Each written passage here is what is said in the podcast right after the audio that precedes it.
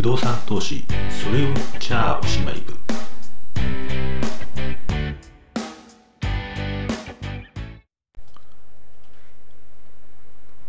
えーと、こにゃにゃちは、ああ、それを支部長でございます。不動産投資、それを言っちゃおしまい部ですけど、皆さんお元気っていうことなんですけどね。今日ね、枕ね、話すとやめようかなと思って。固定資産税のね、話でね、3回もね、続けてね、録音するつもりなかったんですけど、余計なこと話しすぎちゃったんで、3回目ね、なっちゃったっていうね、この反省もありまして、いきなり今回は本題からいこうかな。本題ってことじゃないね。あの、そのね、固定資産税のね、あの、話3回目ってことなんですけど、あのー、まあまあまあ、えっと、どういう人に課税されるのかとかね、税率の話とかしてないですね、俺ね。まあいいか、まあいい。あの、税率がね、えー、ありましてね、固定資産税は固定線税評価額に対して1.4%、都市計画税は0.3%という形で、えー、年間ね、課税されますということですね。まあ、ここもね、特例措置だとかね、えー、またあるんですけれども、まあ、これはまたね、ここで話してもね、また来年になったら変わっちゃったりするかもしれないんで、えー、各自調べてくださいっていうね、突き話をしてるわけなんですけどね。で、えっと、で最後なんですけどね、別にこれ逮捕なんですけど、ちょっと気をつけなきゃいけないことあるよっていうところがあって、えー、っと、一つはですね、えっと、これやっぱりね、前回お話した通りね、この固定資産税、えー、都市計画税っていうのは非常に自治体にとって、えー、非常に大切なあ税金なので、えっと、意外とかなり、えーと、意外と細かいところまで、え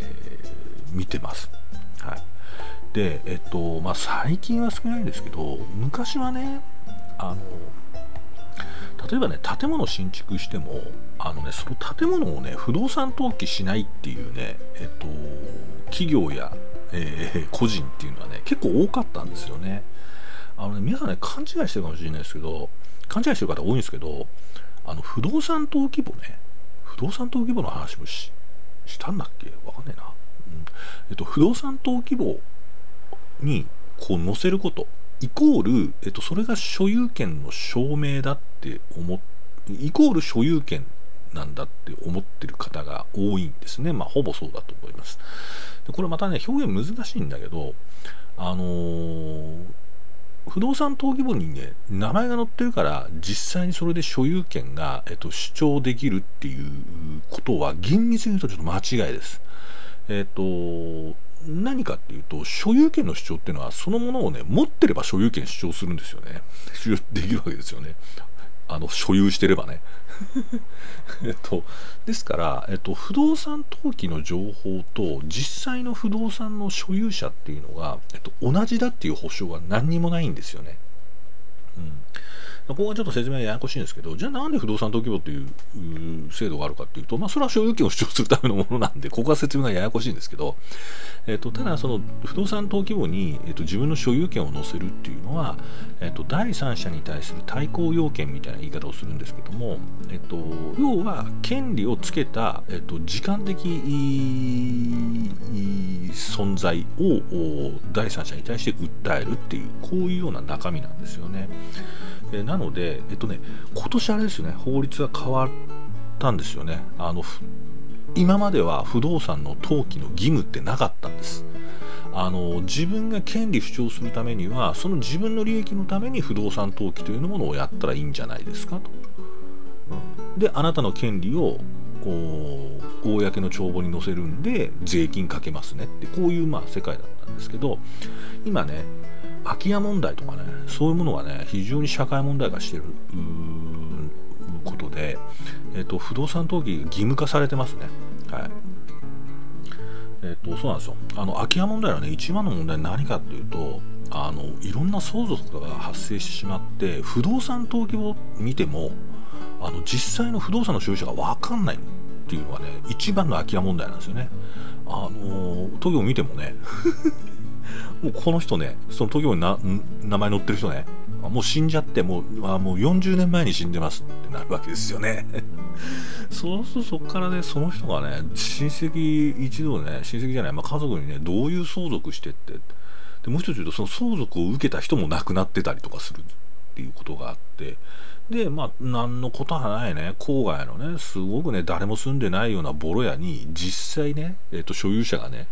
不動産登記簿に載ってない所有者が20人も30人もいるみたいなね、そんなことが起きるっていうのが、えー、起きてるっていうのがね、空き家問題のね、一番大きな問題なんですよね。なんで、そういうことの社会問題化、社会問題化まで言わないですけど、問題化が発生したんで、今はね、不動産登記しなきゃいけないっていうふうに、えー、法律変わってると思います。と思いますってのはね、あんまはっきり見てないからね ぼんやりした あの答えなんですけど、ああ、じゃあ、また話がずれた。うん。で、えー、いうことで何が言いたかったかっていうと、要するにね、不動産登記簿と、えっと、実際の現況が違うってこともあるんですよ。その所有権だけじゃなくてね、建物が違うと。あとね、例えば建物ね、増築なんかしますよね。で増築なんかすると、まあ、その増えた分っていうのはね価値が上がってるんで、まあ、役所化するとそっちにも課税したいよっていうことはあるんですけれども別にあの増築して不動産登記するかしないかはこれまでは全くその人の自由だったんで、えー、と増築してるけど登記してないみたいなことはたくさんあるんですよね。で、えー、いうこともあるんで、えーとね、どういうねこうルールとかでやってるかちょっとそこは私は分かんないんですけど、えっ、ー、と現地とかのチェックをね、えっ、ー、としてますね、えー、各地方自治体の活性化は。で、えーと、東本に載ってないような建物だとか東本に載ってる面積よりも明らかに大きい建物だとか、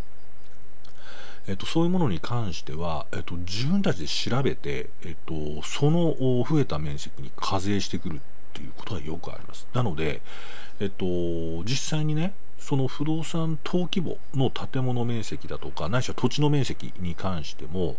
その不動産登記簿に載ってる面積と固定資産税の課税課税台帳に載ってる面積が著しく違うっていうケースも、えっと、いくつもあります。はい、であと例えばね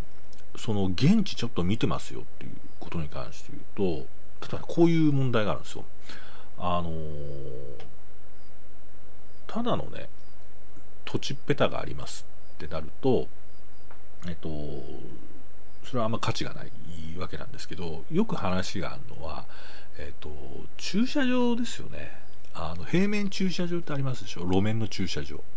であれをねあのもうアスファルト引いて完全にね区分けしてね駐車場ってなっちゃうと、えっと、固定資産税上がるんですよ。ね、そこで収益ね事業用不動産という形になるんで上がるんですよね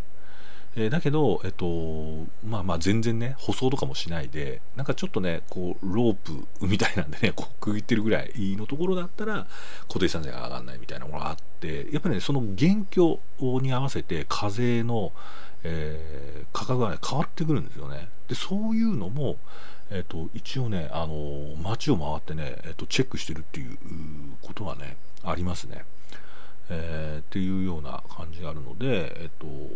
まあ、そういうようなあ、まあ、一番ね大きい違いはねその面積が違うっていうのはね結構気づくことかもしれませんよね。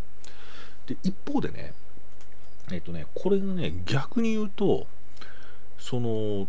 評価をねまあ、要するに、要するに勝手評価してるわけです。勝手ってあの、えっと、倍じゃなくて、えっと、勝手にっていう意味ですよね。市区町村で勝手に評価してるわけですよね。所有者の意向も聞かないで。で、それに税金かけてるっていうことは、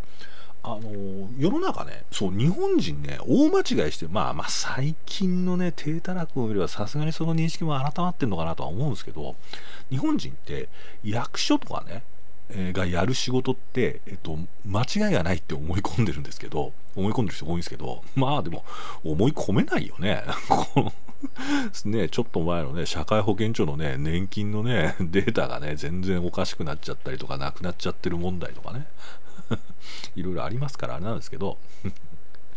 あのそうなんですよ。役所がね間違えてるってこともあるんですよ。だからえっと固定資産税のね、えー、課税台帳に書かれてる評価がおかしい評価されてるっていうこともまあまああるみたいなんですよね、まあ、私は実はこれやった経験はないんですけれども、えっと、そういうのをね専門にコンサルティングしてる人がいてあの私にねご相談いただければ固定資産税をね減らさせますっていうねコンサルティングの人いますね。でそうすると例えばねやっぱ不動産評価難しいですよね。あの前も話しましたけど道路付けがねちょっとこう違うとかねえっと、そういうことでも評価って変わるんで、えっと、役所のその固定資産税の評価見ていやこれはおかしいとこんなね道路付けなのに、ね、こんなに価格が高いわけがないとかね あのー、っていうこともあるのでそういうね、えっと、固定資産税の異議申し立てっていうね制度もあります。まあ、あるいはそんな難しい話じゃなくてもその昔はね確かにねアスファルトあ例えば、えーと、昔はね賃貸のね住宅で貸してたんだけどもそれはもう今自分がね自宅として使ってるってことになるとこれもまた税金全然変わりますんですが、えーと、課税当局からするとそんな状況わかんないんで固定資産税が高いまま課税されてるとかねそういうこともあるんですよね。えっと、ですから、えっと、実際の課税状況が本当の意味での現況で合ってるかっていうころは厳密にちゃんと確認しないと,、えーと、すごい損してたりっていうこともあるっていうのが固定資産税のちょっと特徴かなっていうふうに思います。えー、ということで、んね、こんなテーマで3回目にもわたってね、話しちゃいましたけどね、ってことでございます。で、えっと、次なんですけど、実は次もね、不動産を保有している時の税金話したいと思います。なんだなんだと固定資産税と投資計画税だけなんだろうって、まあその通りなんですけど、まあ、焼却資産税の話してませんけどね。してないんですけど、えっ、と、これはね、あの所得税の話ですね。ここのちょっとね、基本的なところをね、ちょっとこう、お話しとこうかなと。まあね、所得税の話ね、ちょこちょここのポッドキャストに出てきますけど、ちょっとね、基本のことねね、押さえとかないと、あの分かんないかなっていうところもあるんで、えー、所得税の話と、まあ、あとこの話するとね、おさらいでね、多分減価償却の話もするんだろうななんて思っております。